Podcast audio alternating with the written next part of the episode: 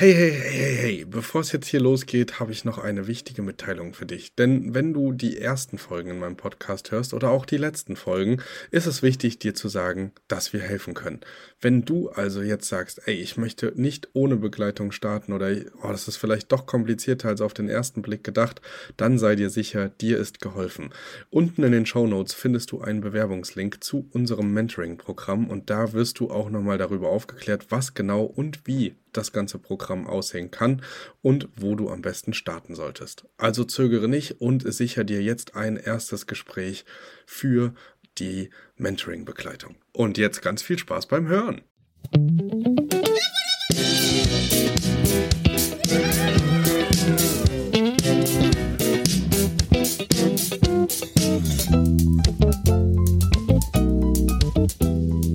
Frage ist, wie kommen die Ameisen in den 23. Stock hoch?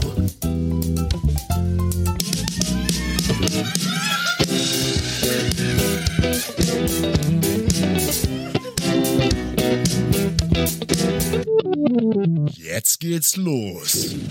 Hallo und herzlich willkommen beim Airbnb Business Podcast Erhört. Und heute ist der Thomas am Mikro bei mir ist es gerade 3 Uhr nachts. Ich bin im Kapuff meines Altenpflegeheims und habe dort Nachtschicht. Ja, und warum dass ich diesen Podcast um diese außergewöhnliche Zeit aufnehme, hat einen Grund. Ich habe nämlich gerade eine WhatsApp-Nachricht direkt aus Malaysia bekommen da ist es jetzt gerade 9 Uhr in der Früh, dass bei meinen jetzigen Mieter Ameisen in der Küche aufgetaucht sind. Und äh, wie es dazu kam, ja, das ist eine spannende Sache. Mein Herr Vermieter ist momentan ja gefühlte drei Wochen jetzt in der Wohnung und meinte, dass äh, unten in der Küchenzeile ein Kochtopf mit Essensresten vom Vormieter war und sich deswegen äh, die ganzen Ameisen gebildet haben. Also es laufen wohl in der Küche tausende von Ameisen rum. Aber ich muss dazu sagen, dass mein Co-Host die Wohnung natürlich vorher sehr gründlich gereinigt hatte, weil wir einen Leerstand äh, hatten. Und sie hat auch die Kochtöpfe abgestaubt und alles. Äh, machen wir eigentlich so viel sind das nicht, was wir da an Töpfen drin haben. Und deshalb kann ich mir nicht vorstellen, dass das passiert. Die Frage ist, wie kommen die Ameisen in den 23. Stock hoch? Er hat mir wirklich ein Foto geschickt mit Essensresten im Kochtopf, aber ich glaube nicht, dass die jetzt mehrere Wochen alt waren. Und die Frage ist jetzt natürlich, wie gehe ich damit um? Ich bin mehrere tausend Kilometer weit von meinem Airbnb weg und habe natürlich eine Taskforce vor Ort, also die Eingreifgruppe, die wo sich dann um Probleme kümmert, dass ich beruhigt schlafen kann. Und ja, das ist halt die andere Sache, wo ich sehr wichtig finde, wenn man ein Airbnb irgendwo im Ausland hat und nicht immer dort sein kann, was ja auch ganz normal ist, dann braucht man schon Leute auf die, wo man sie verlassen kann und ja, es ist einfach Gold wert, wenn es da mehrere Leute sind, wie zum Beispiel bei mir mein Co-Host. Dann kommt noch die Maklerin dazu. In Colombo ist es so, dass sich die Maklerin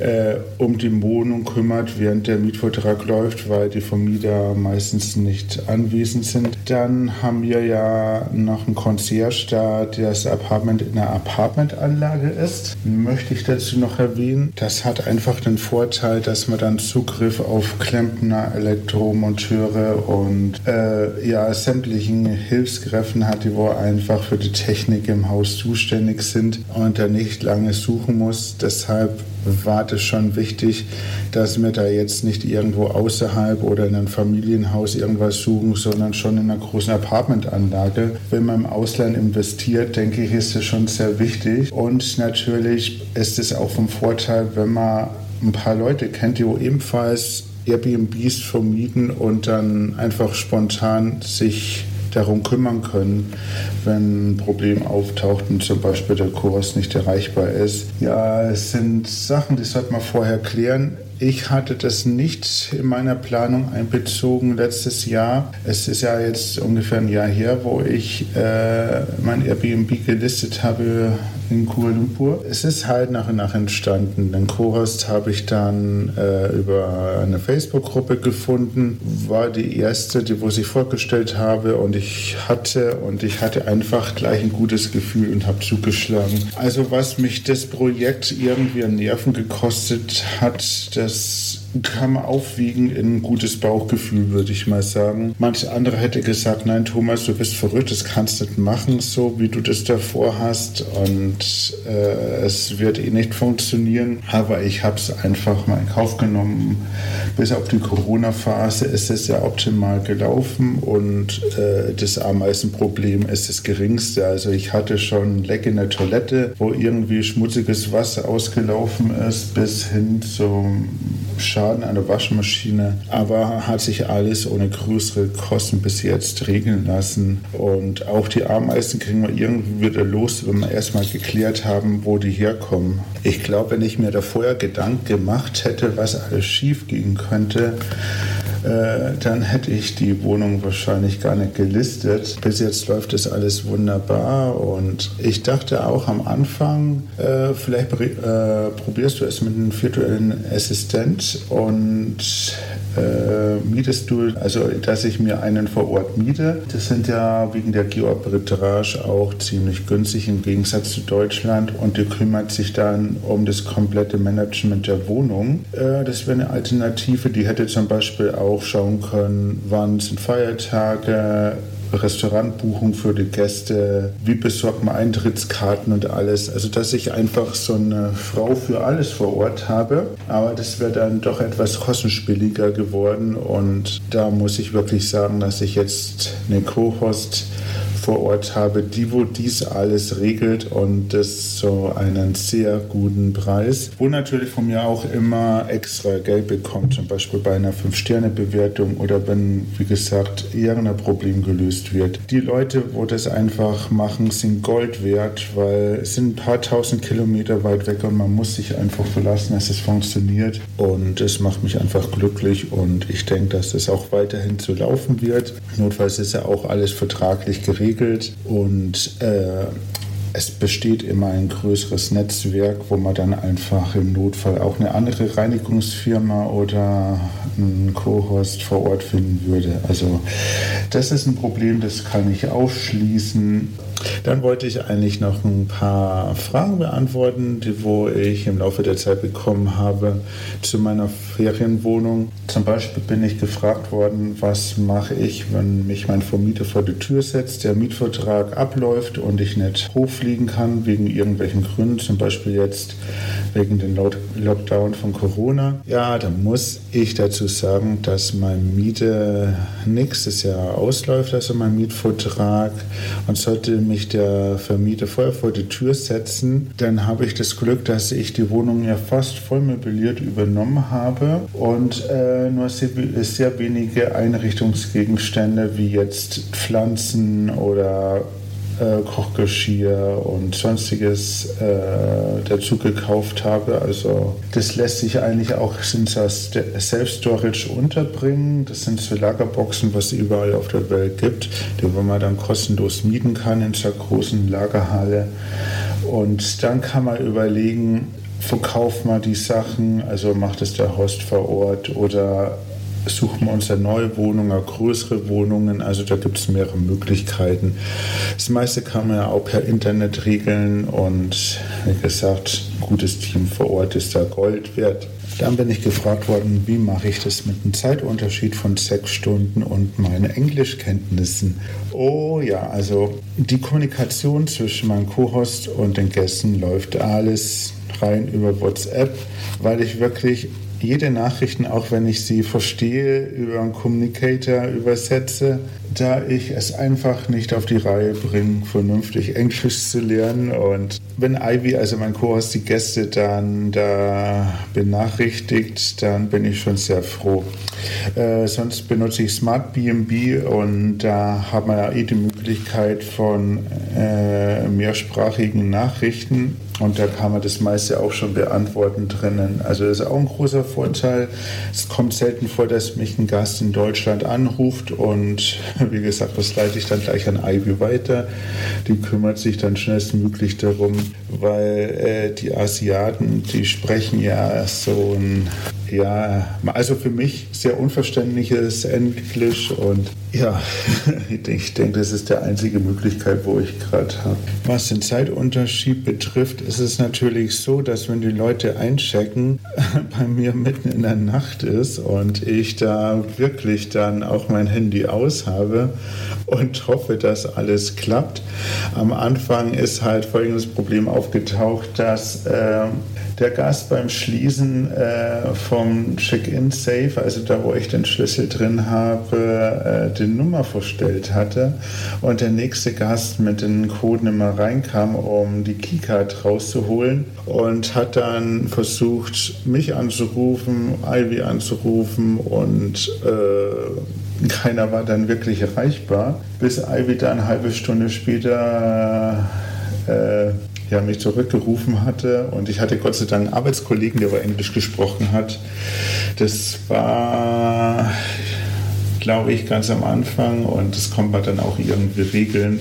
Wie gesagt, weil wir dann den ähm, Concierge ausfindig gemacht haben, der wo dann einen Zentralschlüssel hatte und wir haben der guten Dame einfach dann eine Schachtel Praline aufs Zimmer gestellt und die war dann wieder happy und wie gesagt, Problem wurde dann gelöst. Mein Co-Host bekommt natürlich von mir immer meine Arbeitszeit, da ich im Schichtdienst arbeite, dass sie weiß, wann ich nicht reagieren kann, was wie gesagt sehr selten vorkommt, dank Smart Baby, äh, dank Smart, Smart, Mann, wie gesagt, 3 Uhr nachts, dank Smart BNB, ich kann das Wort nur aussprechen, aber egal.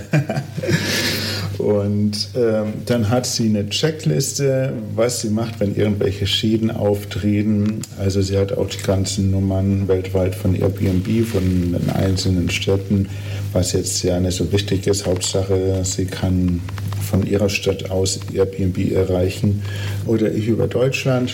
Da gibt es auf jedes Land extra eine Rufnummer. Wir haben ja auch einen Superhost-Status, also wird meistens schnell reagiert. Sie hat direkt vor Ort auch eine Mappe mit äh, den gekauften Gegenständen und die Rechnung dazu. Falls Schaden entstehen, dann kann man die gleich bei Airbnb einreichen oder der Gast sagt automatisch, hey, ich habe das kaputt gemacht, kann ich das ersetzen? Dann muss man sich gar nicht an Airbnb wenden. Das ist natürlich dann äh, optimal, wenn das so ablaufen würde oder tut.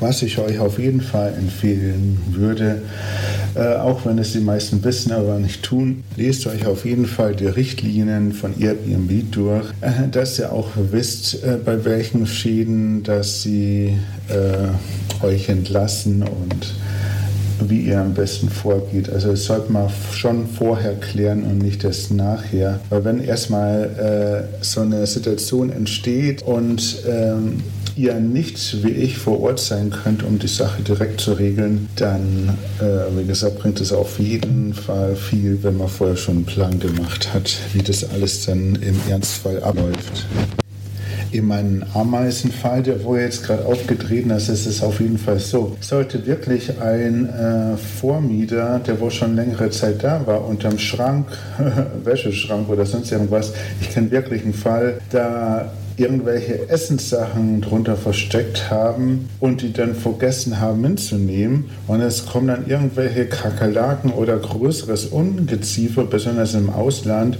Ihr könnt euch gar nicht vorstellen, was da alles kommen kann. Und die dann irgendwie erst äh, beim Nachmieter erscheinen oder ein paar Monate später wenn ihr mal wieder in eure Wohnung reinkommt und da großer Schaden entstanden ist, zahlt die Versicherung natürlich nichts mehr, weil der Vermieter schon längst ausgezogen ist. Also so, der ist dann auch nicht mehr belangbar. Oder zum Beispiel, ihr erlaubt euren Vermieter äh, ihr darf da drin rauchen in eurer Bude und fackelt dann die Bude ab. Das ist ganz was anderes, als wenn ihr in der Hausordnung drin habt, Rauchen verboten und ihr raucht dann.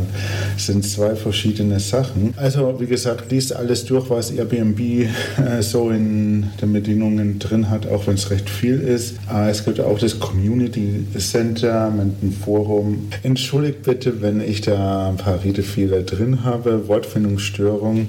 Aber wie gesagt, ich bin jetzt richtig heiß drauf drauf, euch das alles erzählt zu haben, weil die Lage ja gerade ganz aktuell ist. Und ich werde euch später noch mitteilen, was daraus geworden ist wie mir die Ameisen äh, beseitigt haben und wie die überhaupt zu mir in die Wohnung gekommen sind. Also wie gesagt, ein sehr rätselhafter Fall. Mich würde auf jeden Fall interessieren, was ihr für Notfallpläne habt, äh, wie ihr euch absichert, ob ihr eine Zusatzversicherung habt, hm, Ersatzgeräte im Keller, keine Ahnung. Was würdet ihr machen, wenn bei euch ein Extremfall eintreten würdet und ihr gerade nicht um die Ecke wohnen würdet oder sogar im selben Haus? Äh, schreibt es einfach in den Kommentaren. Äh, wir freuen uns auf jeden Fall über euer Feedback, weil dann können wir den Podcast für euch besser machen, die Themen, wo ihr euch wünscht, ansprechen und ja, einfach ja, auf euer Feedback reagieren. Was ihr für uns tun könnt, wäre einfach ein Daumen nach oben in sozialen Medien, fetten Kommentar oder eine 5-Sterne-Bewertung bei iTunes, falls ihr Apple habt. Äh, würde uns auch riesig freuen. Außerdem sind wir bei Steady vertreten. Das ist so ein Crowdfunding, Crowdfunding, um Gottes Willen. Schaut lieber in die Show Notes und klickt auf den Link, dann wisst ihr, was ich meine. Und natürlich unseren Newsletter abonnieren. Wir spammen auch ja auch nicht voll. Wir bringen so drei bis viermal im Monat ein Newsletter zur aktuellen Folge raus. Und was uns sonst noch einfällt, ja, da möchte ich noch erwähnen, äh, den Erfolgskurs von Alex und Franz, den wo wir gerade promoten. Die beiden haben einen genialen Kurs gelauncht für die Dachregion. Äh, also für alle, die wohl in Deutschland, Österreich, Schweiz ein Airbnb planen, auf jeden Fall sehr empfehlenswert. Äh, hört einfach die Episode dazu oder du äh, liest den Blogbeitrag bei uns auf der Homepage. Ja. Äh, dann gibt es auch noch einen fetten Rabatt. Den Rabattcode haben wir natürlich in der Episode versteckt, also einfach reinhören und dann war's das. Ich hoffe, ihr habt mich soweit verstanden. Bis bald, euer Thomas. Und nächste Woche geht es wieder weiter mit einem Podcast von Kelvin. Ein interessantes Thema. Am Mittwoch einfach einschalten. Bis bald. Hey, wenn ihr Lust auf mehr von Thomas, Kelvin und Martin habt, dann besucht auch gern die Homepage von Erhört.